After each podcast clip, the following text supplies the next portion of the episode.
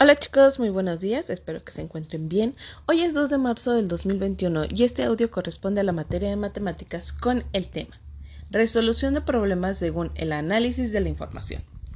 Para poder resolver problemas es necesario identificar cada uno de los datos y representarlos con número.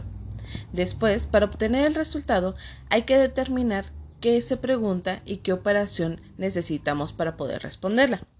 Por ejemplo, Juan es muy participativo en clase y obtuvo sellos en forma de mm, estrella, que han sido cinco.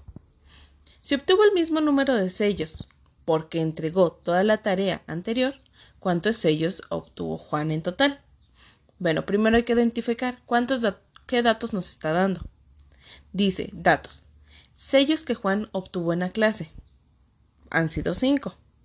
Y los sellos que obtuvo Juan por entregar la tarea han sido cinco. Porque en el mismo problema dice, si obtuvo el mismo número de sellos porque entregó toda la tarea, quiere decir que además de los cinco que ya tenía por ser participativo, le han dado otros cinco por haber entregado toda la tarea. Entonces, ¿cuántos sellos obtuvo Juan en total? Pues solo hay que sumar 5 más 5. Y el resultado va a ser 10. Ajá.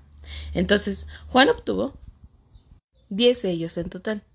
Entonces, ¿qué van a realizar el día de hoy en su cuadernillo de trabajo?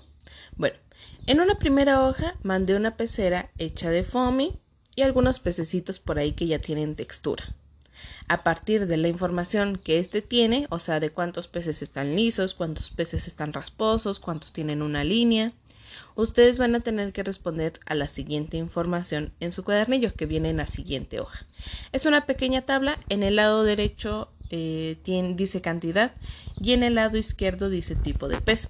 En el tipo de pez yo ya les puse el pececito que de rasposo, liso o con la línea y entonces en el lado derecho ustedes van a tener que colocar en braille a qué cantidad se refiere eh, o que hay en, en la pecera.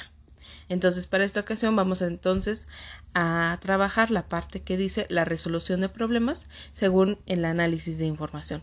Pero para, para poder resolver problemas es importante nosotros reconocer eh, los datos que tenemos. Es por ello que ustedes van a tener que identificar en este momento cuántos peces hay, de que, de que hay peces lisos, peces rasposos, peces con una línea, identificar cuánta cantidad hay y escribirla en el espacio que corresponde en braille. Si tienen dudas sobre esta actividad, me pueden mandar un mensaje y estaré al pendiente.